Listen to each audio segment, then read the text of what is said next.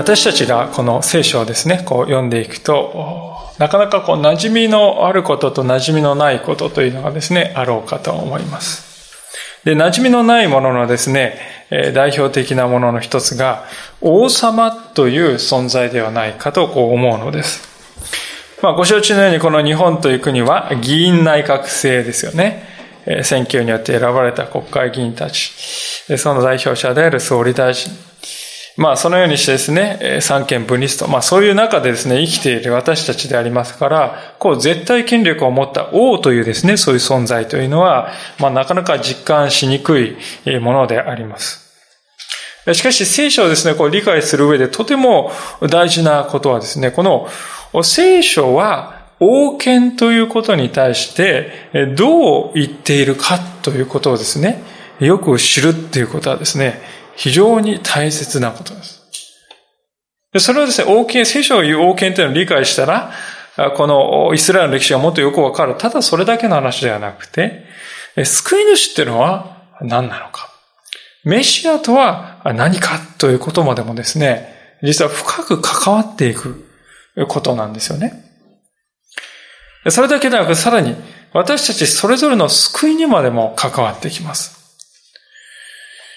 今日の歌詞はまさにそのイスラエルでですね、の最初の王がですね、確立されるというですね、その場面を描いた箇所であります。で、このところから聖書は王ということをどういうふうに語っているのか、どう見ているのか、またそこから私たちのですね、信仰生活でどう関わりが出てくるのかということをしっかり学ばせていただきたいと思っております。さて、この前回のところでは、まあ、10章で何が書いてあったかというと、騎手の子ですね、サウルという人がイスラエルの王に任命されるということが書かれておりまし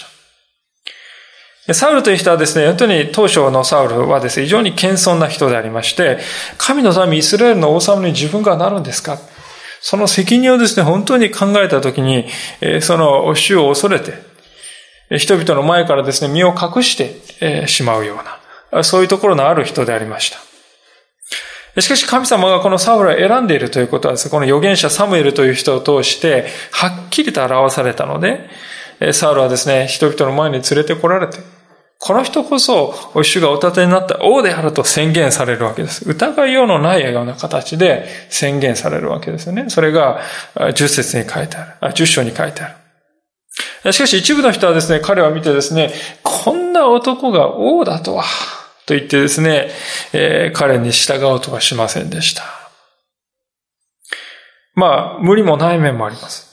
この時代のイスラエルはですね、まだ、命名がですね、自分の正しいと思うことを好き勝手にですね、こうやっているような、そういう国だったのであります。国家の体をなしてないというかですね、まあそんな状態だったわけです。で、まさにそういうですね、この隙をですね、狙いすますかのように、大きな危機がですね、やってくる。ヨルダン川の東側にあったですね、ある町を襲いか、襲う。それが今日の出だしの箇所であります。一節。その後、アモン人ナハシュが登ってきて、ヤベシュギルアデに対して陣を敷いた。ヤベシュの人々は皆ナハシュに言った。私たちと契約を結んでください。そうすれば私たちはあなたに使えましょう。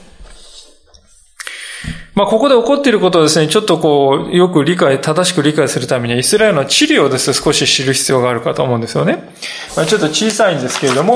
こういう地図を用意しました。イスラエルという国はですね、どうなっているかと言いますと、まあ、ご承知の北のですね、ガリラヤ湖と南の視界があって、その間の低いところですね、ヨルダン川がこう流れております。で、ここは地中海で、この低いですね、海沿いの低いところピレシテ人がいるわけですよね。えで、ここからだんだんだんだんこう高くなっていて、この辺が一番高いです。で、ここから急に低くなって、そしてまたここが山になるというですね、状態ですよね。で舞台となっているヤベシュ・ギルアデというのは、ちょうどこのガリラヤ湖とシカイのですね、間あたりにある、このあたりにあるですね、えー、つまり、ヨルダン川東側にあるこの辺りの町なんであります。で、アモン人という人が出てきますが、アモン人というのはこの、この辺にですね、えー、人、あの、国があるですね、人々ですよね。ですから、この辺の人々がこちらにこう攻めて込んできたというですね、えー、そういう構図なんであります。実はこのアモン人というのはイスラエル人と無関係の民族かってそうではなくて、あのですね、えー、もともとはですね、桃園にあたるですね、えー、民族であります。しかし、このアモン人はですね、遡ること100年ぐらい前にイスラエルにですね、こう侵入してきて、まあ、あの、エフタというですね、獅子の時代に侵入してきて、戦争をですね、仕掛けたこともある。まあ、好戦的な民族なんですよね。で、その王のですね、ナハッシュという人は、まあ、蛇っていう意味ですよ。まあ、ニックネームかもしれませんが、蛇。そういう人がですね、ヤベシュギラーで突然包囲したわけです。で、この時代のイスラエルですね、先ほども言いましたけども、このいろいろなところに部族がこうバラバラにですね、この辺ルベンとガドっていうですね、えー、この辺がですね、ユダ、この辺がですね、エフライム。バラバラにこうなっていて、こう連携して動くってことはほとんどなかったわけです。ですから、こう外敵が攻めてきた時それぞれのパラパラとあるですね、都市が自分たちの力で対処しなくてはならないような、そんな状態。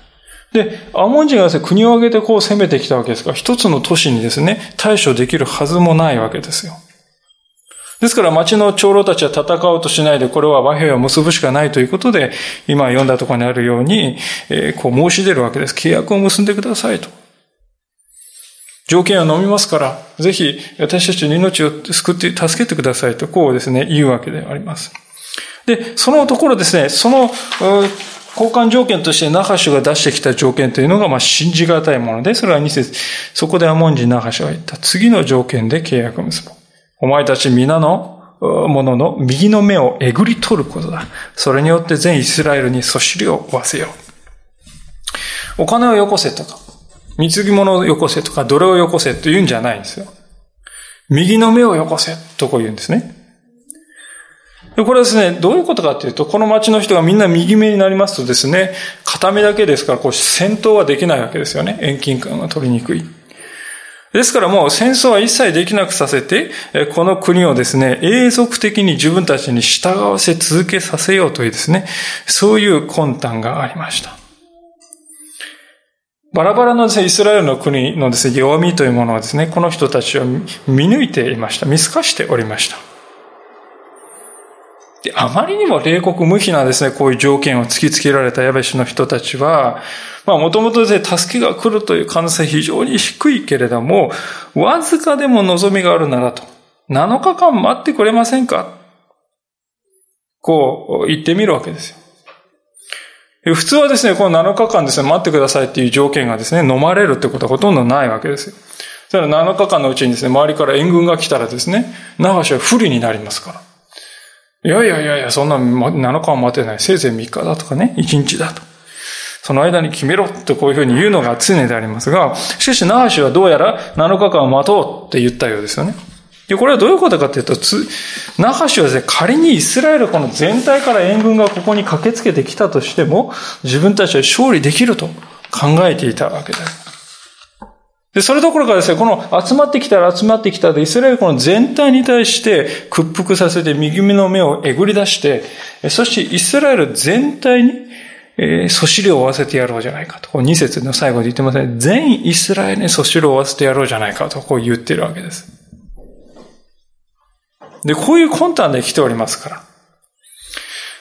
で、ヤベシュの町にはですね、しかもこの都合の悪い状況がちょっとあった。だいぶ昔のことになりますけれども、それはイスラエルの全部族がですね、このヤベシという町からヨルダン川を挟んで反対側にこのギギあのギブアというですね、町がありますけれども、このギブアでですね、発生した大きな罪を裁くためにイスラエル中からこう人が集まってくるわけです。でその時にこのヤベシュの町の人たちだけはですね、このギブアに対する攻め込まなかったわけです。でそういうですね、過去がある。ですからですね、イスラエルの人たちは、あんた方、あの、ね、みんな集まれって言った時には全然集まって、集まるのは来なかったくせに。自分がこ、えー、ピンチになると今度は来てくれって言うんですかそりゃ虫が良いでしょうって、そう言われても仕方がないですね。唯一望みがあるのがですね、このヤベシを攻め込む、ごめんなさい、ギブを攻め込むときに、ヤベシの人たちはですね、こっちに行かなかった。だからギブアの人たちはヤベシにですね、恩があるわけです。それからギブアの人なら何とかしてくれるかもしれない。そう考えてですね、4節にあるように死者たちはですね、えー、こうするわけですね。死者たちはサウルのギブアに来て、そのことを、このことをそこの民の耳に入れた。民は皆声を上げて泣いた。サウルのギブアと書いてありますが、これはサウルの出身地なのであります。で、町の人々はですね、そういうふうにしてこう、交流がある。恩がある。ヤブシュのですね、町。それが絶対絶命の危機に置かれている。まあ、あまりにもしかも理不尽なですね、講和条件を突きつけられて、窮地にあると聞かされたわけです。で、なんとか助けてやりたい。しかし、どうすることもできないとこう考えました。このギバー、この辺のギバーからですね、このヤベシュまで大体65キロぐらいのですね、距離があるそうです。で、こう、数百メーターも下がってまた上がるという困難な道なんですね。で、しかもも、ここからですね、こっちに来るまでに2日間もかかってますから、あと5日しかない。5日のうちに軍隊をまとめ上げて、ここを渡ってですね、攻め込まなくては、ヤベシュの町は滅亡してしまう。どう考えても、時間もない。間に合わない。そんな全イスラエルから軍隊を集めるなんてことはとてもできそうにない。っていうことで、人々はですね、ただ涙するほかない。もうじき、ヤブシの人々がですね、捕まえられて、右目をこうえぐり取られてですね、男も女も子供もえぐり取られて、その悲劇とその屈辱を思うと、また自分がそれに対して何もしてあげられない無力さを考えるともう情けなくて、悲しみで涙が出てきて、えー、街中が泣いていた。こんな危機があったわけです。しかし、こういう危機こそが、一人の男を、一人の人をですね、名実ともに王とするために、重大な転機を与えることになる。そういうふうに神様がこの危機を用いることになるというのが、今日の箇所のこの流れでありますね。五節からのところをお読みしますが、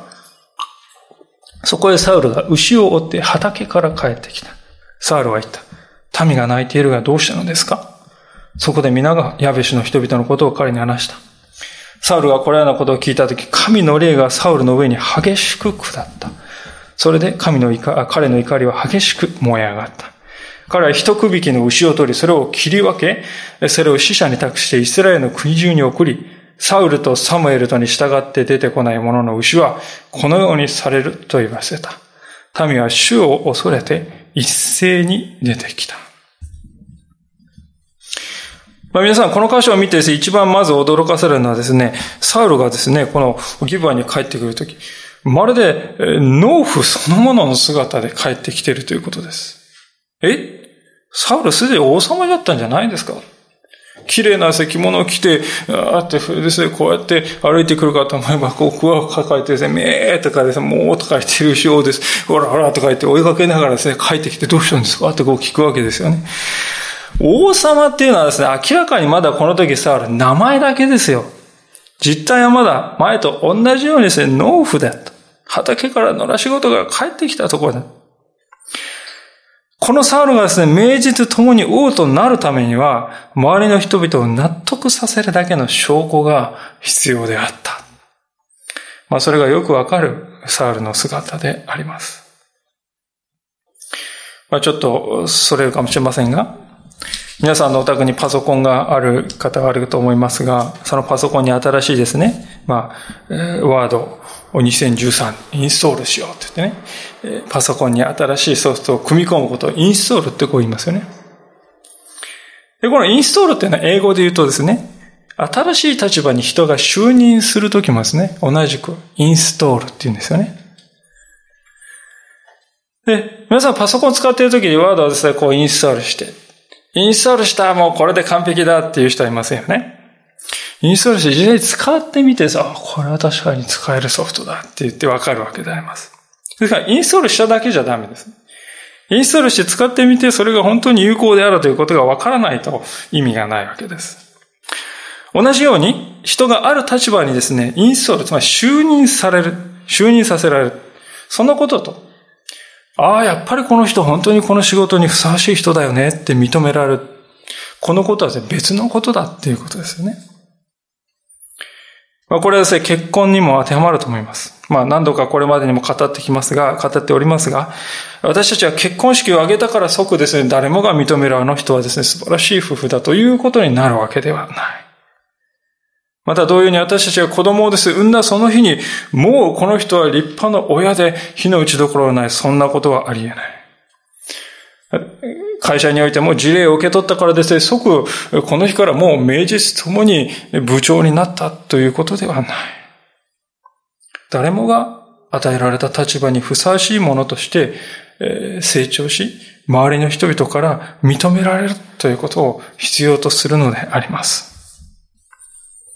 で、周りの人々からですね、本当に承認されるということにおいて、一番ふさわしいテストというのが、この危機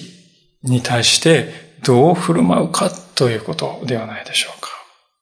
順調に言っているときは見えてこない部分が、危機になると見えてくるのであります。危機にその人がどう対応していくかということは、その人の本質を見るですね、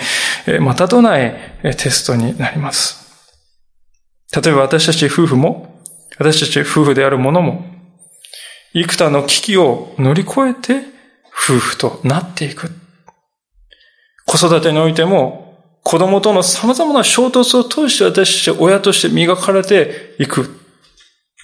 また社会においても様々な理不尽な扱いやどうしてと思うようなことを経験して、その試練の中で勝利していくことによって、私たちはふさわしい責任を果たせるものとなっていく。そういうものじゃないでしょうか。まあ、過去に私、この牧師という立場もそうであります。非常に勘違いされやすいことでありますけれども、教会においてこの牧師という肩書き、それ自体が何か、この権利、権威があるかのような受け取られ方がされることがあります。まあ残念なことですが、自分は牧師なのだ。そのようなことをことさら誇るということはあり得る。で、私は思うんです。権威というのは振りかざすためにあるのではない。権威というものはそうではなく、人々の信頼によって与えられるものであるということであります。権威は肩書きによって与えられる。またそれを振りかざすように用いるのではない。権威は人々の信頼によって与えられてくるものだということですよね。私たちクリスチャンがですね、求める。まあ皆さんも社会において、あるいはいろいろなところで責任を持っておられるでしょう。で、私たちはその与えられた責任においてですね、リーダーシップを果たすときに求められることはいつもこういうことであるということです。与えられる権威。今日の箇所のサウルを見ていくと、まさにですね、その思いを強くするのであります。では、クリスチャンのですね、このリーダーシップの根拠というのはどこにあるのでしょうかそれが6節に書かれておりますが、サウルがこれらのことを聞いたとき、神の霊がサウルの上に激しく下ったと。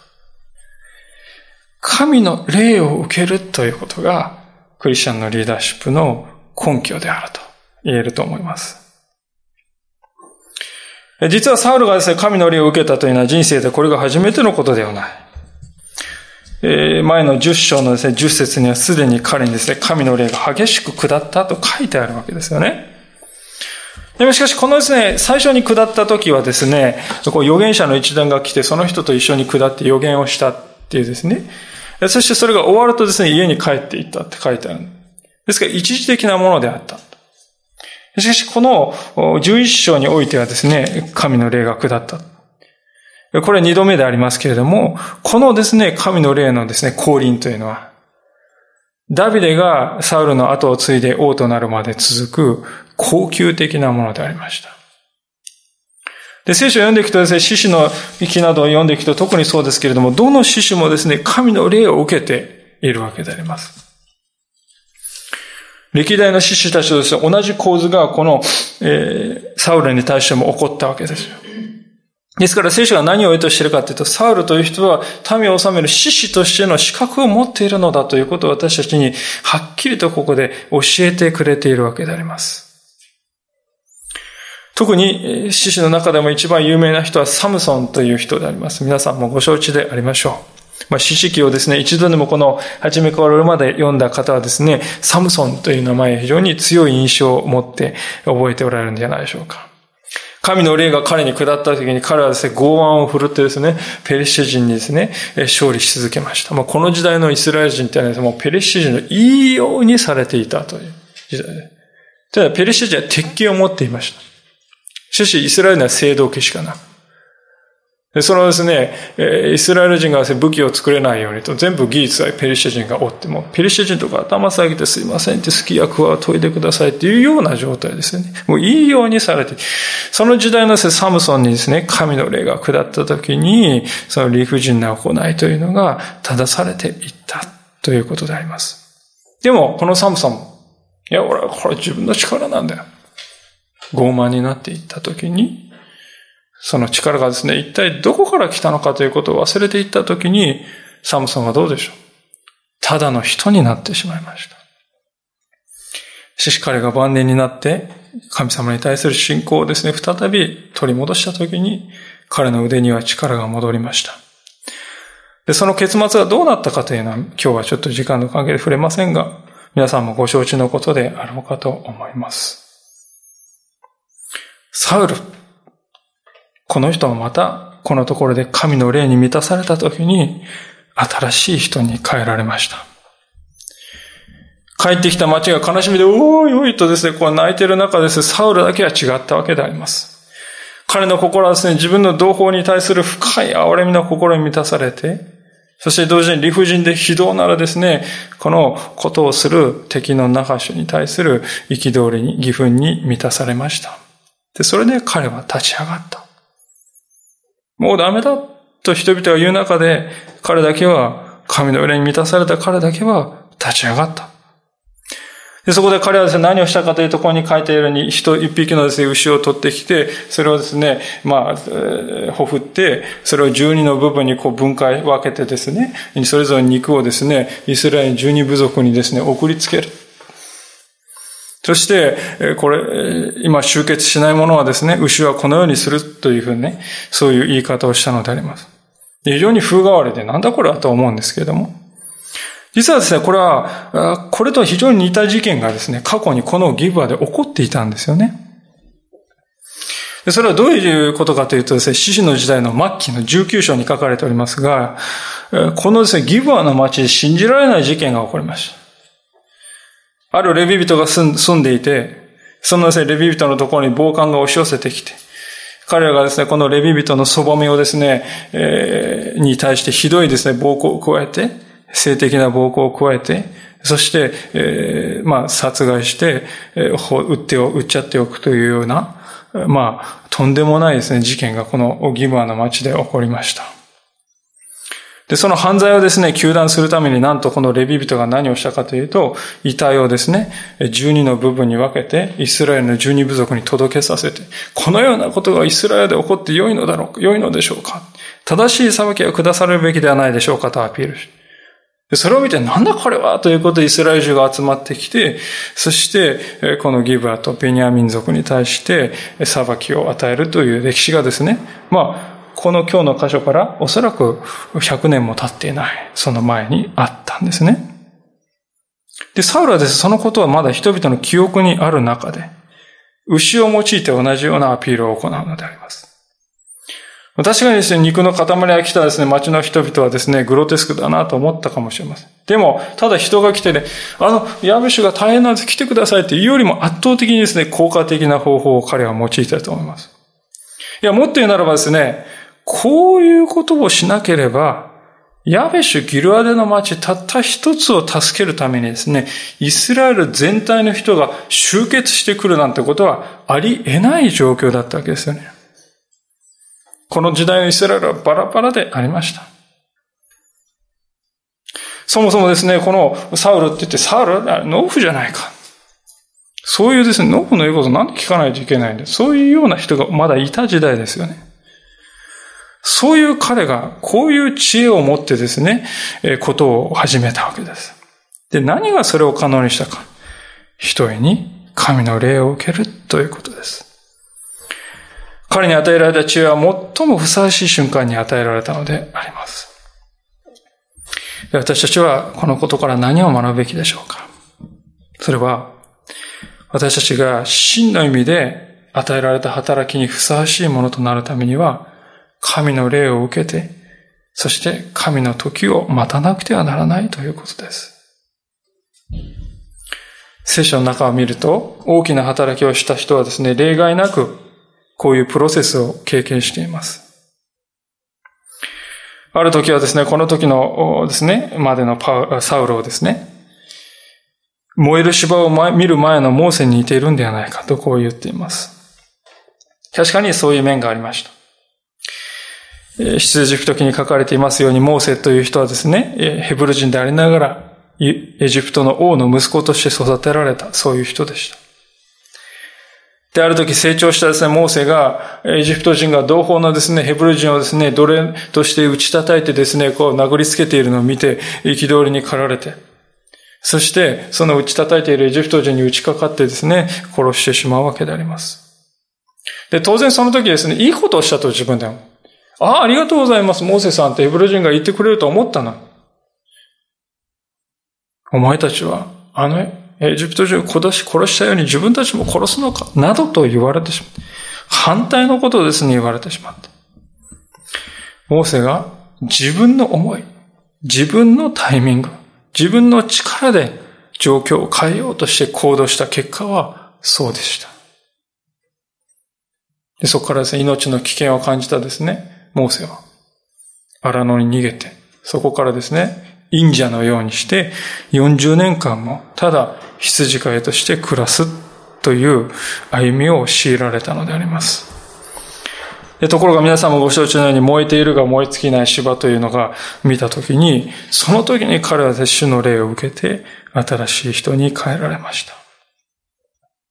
でもその、それに至るまで40年の時間が必要でした。神様の時というのはこのように人によって異なっております。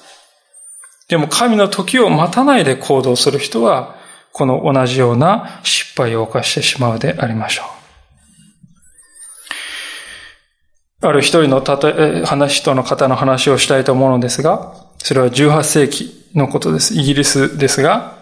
この時代のイギリスというのはすごい時代でありました。もう大覚醒の時代として、人々はもう本当に神様に芽生え、信仰に芽生えて、次々とですね、聖書の言葉を聞きに教会が溢れるような、そういう時代でありまし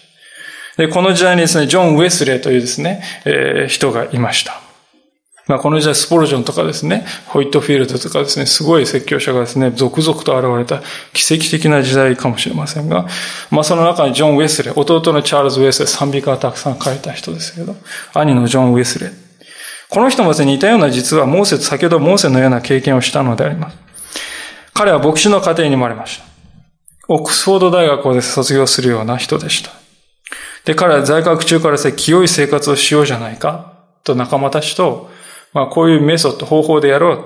それメソッド。それを忠実に守ろうとしました。メソッド、メソッドって言ってるんで、あの人たちは、メソジストって言われるようになったんですね。メソジスト教会っていうのはこのウェスレーのですね、教え、後に続く人たちです。で、卒業後のですね、彼はですね、まあ、新大陸で、当時新大陸ですよね、まだね。えー、その時の新大陸のアメリカに向かって、って精力的に宣教活動を行うわけであります。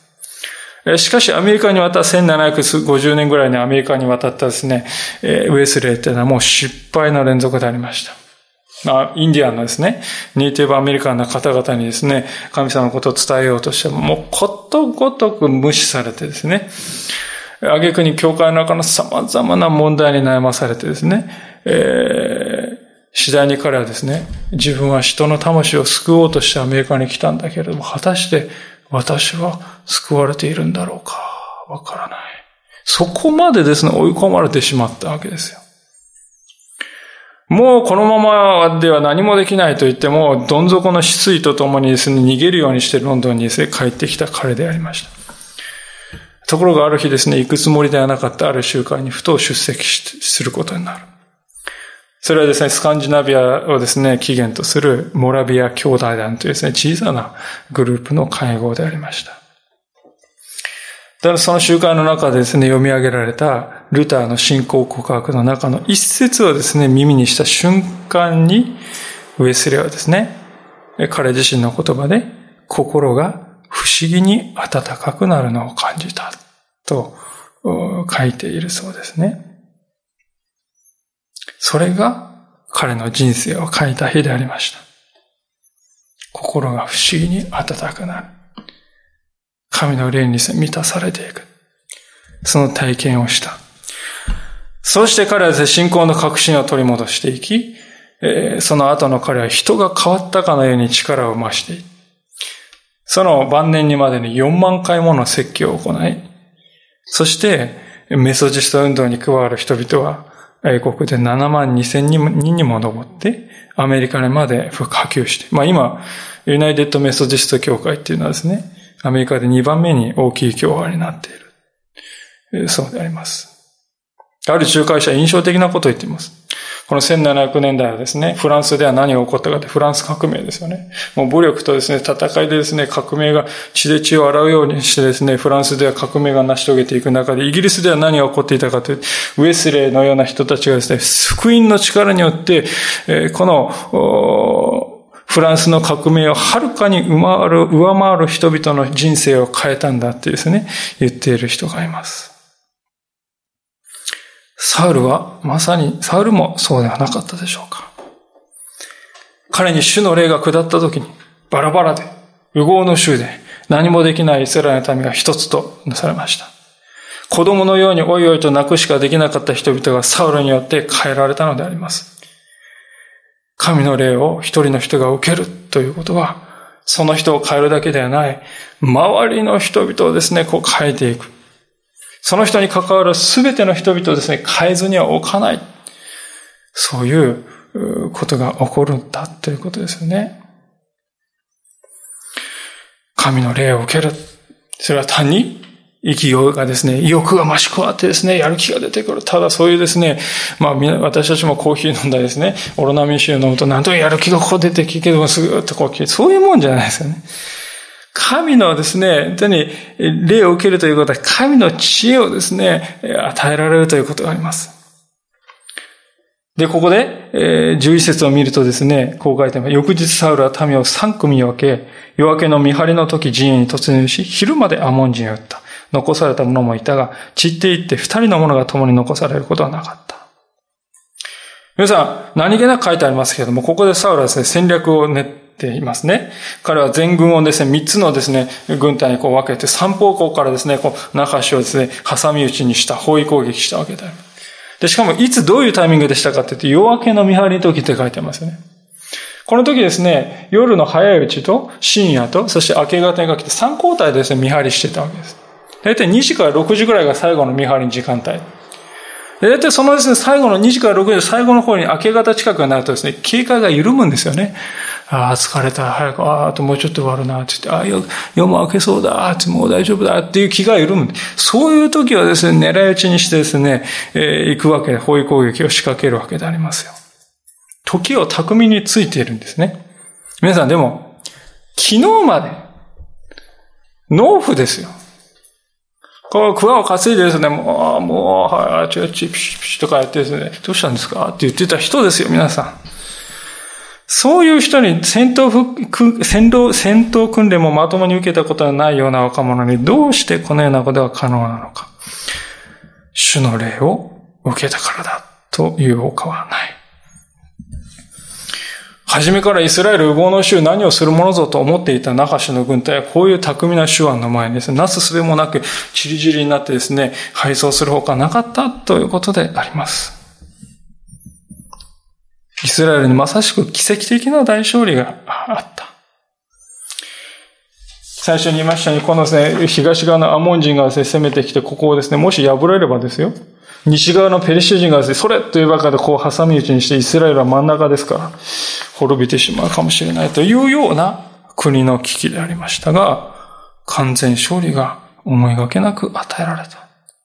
もう人々はですね、本当にいかに喜んだかっていうのは想像に難くないですよね。えついさっきまでですね、もうダメだと言って泣いていたのに、もう思いかけない完全勝利ですから。で、人々はですね、こういうことを言う人が出るですね、12人、12節。その時、民はイスラメルに言った。サウルが我々を治めるかなどといったものは誰でしたか？その者たちを引き渡してください。彼らを殺しますって言うんですよ。え、ちょっと極端じゃないですか。そこまで言わなくてもいいんじゃない？勝ったんだからね。ってこう言いたくなる私たちならところでありますが、でもよく考えてみると、実はですね、こういうことを言った民の要求っていうのは決して理不尽なことを言ってんじゃないんです。なぜかっていうとですね、サウルっていうのはですね、私は王になるぞって言って王になったんじゃないんですよ。どっちかというと、私ちょっとって言ったのに、神様が、あの、このサウルを王にしなさいと言って、神様が任命したんですよ。ですから、神様が選んだ王ですね、ああ、あんなサウルって言ってですね、ないがしろにするってことはどういうことかっていうと、神様ご自身をないがしろにしたのと同じことだってことですね。神様に対する罪というものが死をもたらすのであります。ですから、そのですね、神様が選んだ王をですね、退けるということはですね、死に値するということになり得るんですね。ですから、神が選んだこのサウルを退けた人誰ですか？その人は死刑にすべきではないでしょうかそれは、あり得る処罰。当然、あるべき処罰とも言えたわけです。王というものはそういう厳密な側面があるんですね。ところがサウルはですね、ここで意外な対応をするんであります。13節。しかしサウルは言った。今日は人を殺してはならない。今日、主がイスラエルを救ってくださったのだから。こう言うんです。なんと他ならぬですね、侮辱されたサウル自身が彼らの命を助け出すのであります。ああ、サウルさん、寛大な人なんですね。って私たちはそこで終わりがちですけれども、でも皆さん、本来は決して許されないはずの罪だったんですよ。神が選んだですね、王であるサウルをですね、あんな男がと言ってあざけるんですから。ところがサウルはそれを許すのです。皆さん、ここには、神様に油を注がれた王が、本来あるべき神様の裁きを、神の勝利の恵みによって、許しへと変えていくと、そういう姿が現れております。で、これはですね、実はイエス様の姿そのものではないかと。そう思うんですね。サウルは軍事的な面で勝利して、この許しを成し遂げています。しかし、イエス様は十字架によってこの許しを成し遂げたわけであります。サウルはここで王である自分をですね、蔑んだ人々を許しました。そして受け入れて、彼の命を助け出しました。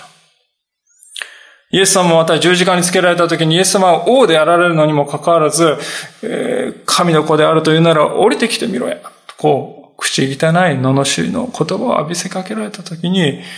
お前たちは神に立てつくものだ。今裁いてやるとイエス様は言ったかというと、そうではない。お父よ、彼らをお許しください。許しの取りなしをイエス様はなさったのであります。ですから私はこのサウルとイエス様の姿には不思議と通ずるところがあると思いますね。サウルがここで示したイスラエルの王は確あるべしという姿は、やがて来たるイエス・キリストの姿を示す一つのひな形だと言えるのではないか。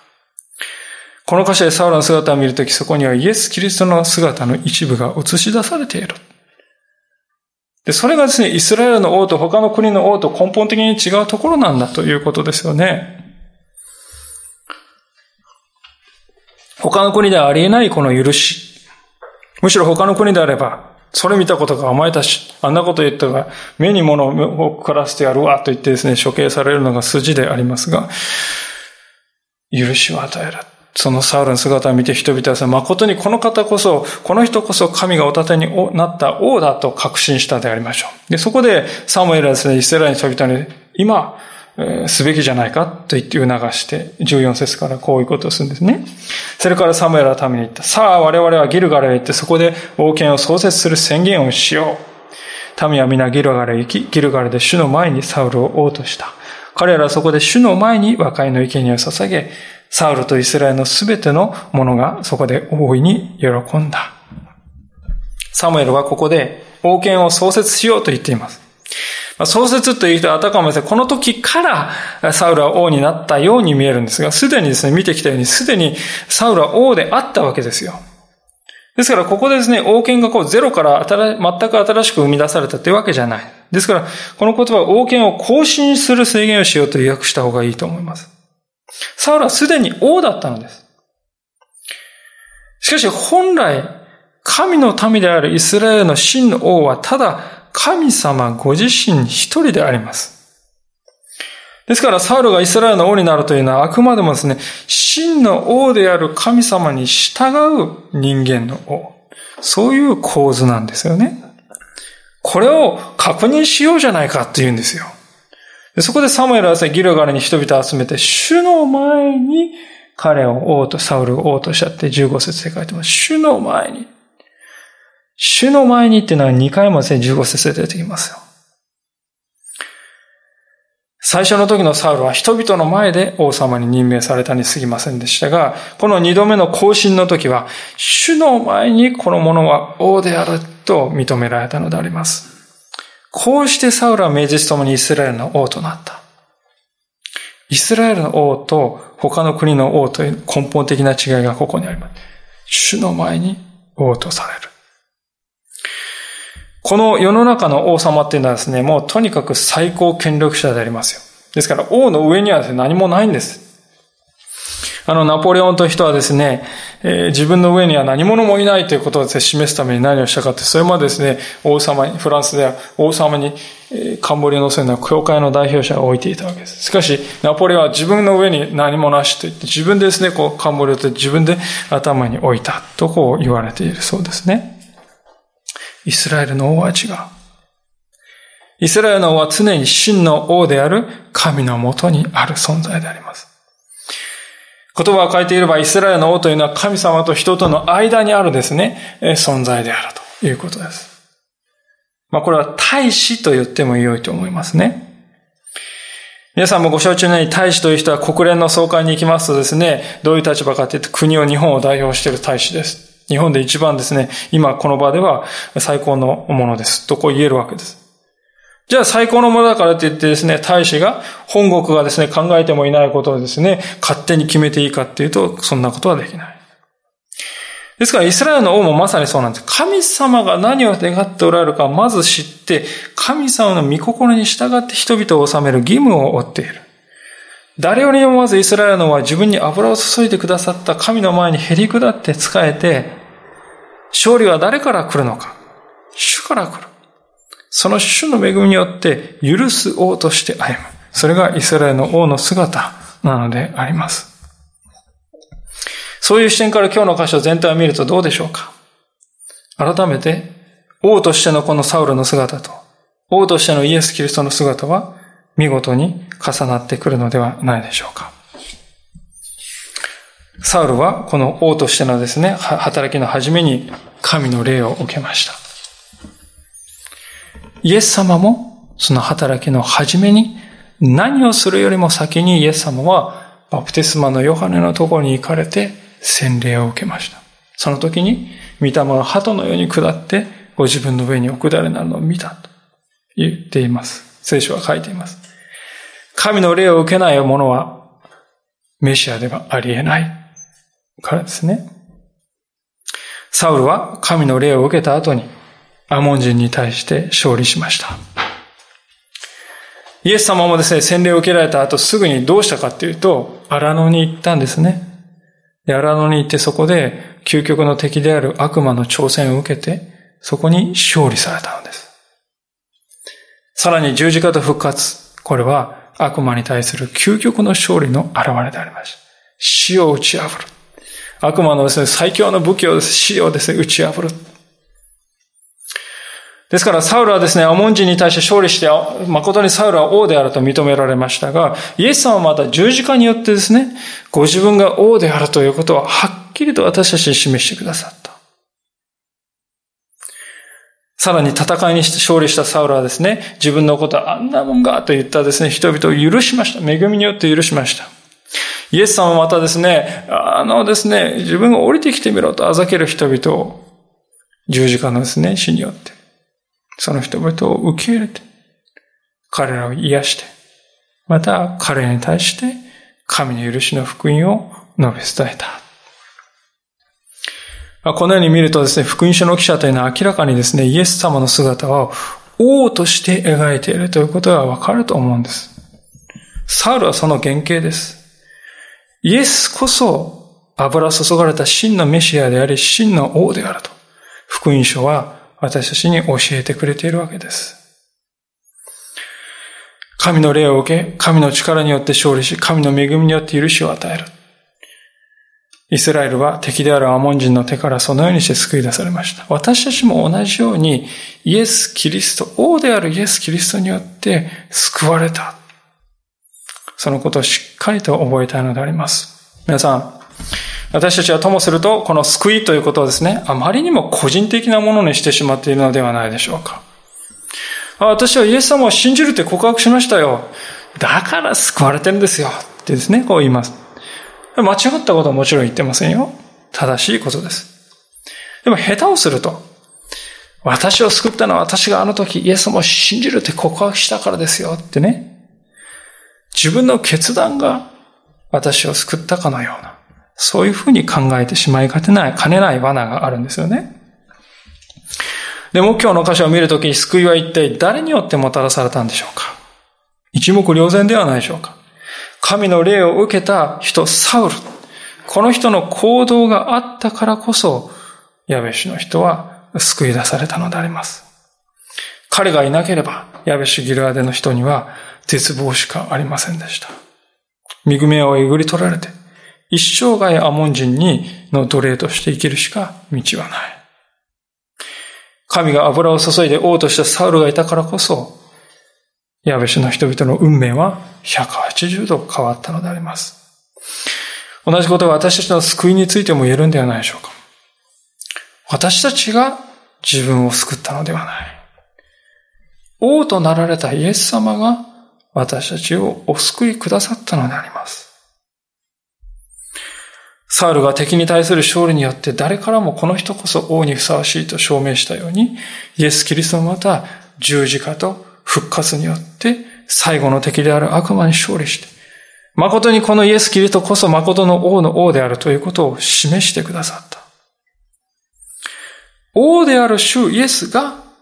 ご自分の民である私たちを救ってくださったのであります。これを忘れてはならないと思います。私たちはあたかも自分の信仰が強ければ、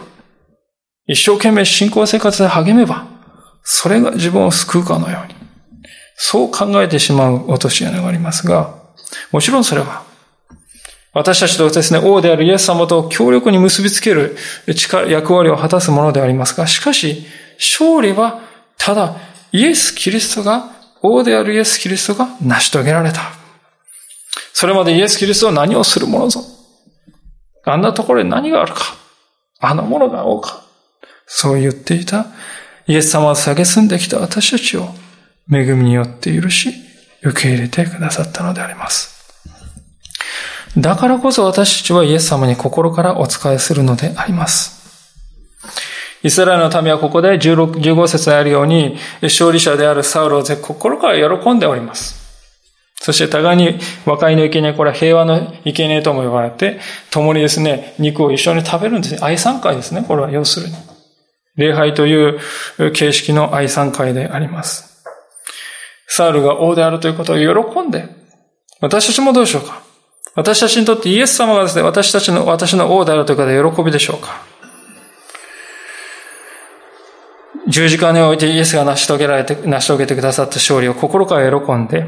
私たちはまた日々、この方こそ王であると。この方に永遠に使えるんだと。そう決意しようではありませんか？聖書はさらに素晴らしい約束を与えております。目視録の20章を見ますと、私たちもやがてイエス・キリストと共に王となってこの地を治める時が来ると。そう書かれております。まあ、千年王国と呼ばれるそういう時ですが、そういうような恵みに今私たちが預かっているのだ。そのことに心から感謝して歩んでいきたい。そう思わされます。お祈りをいたしましょう。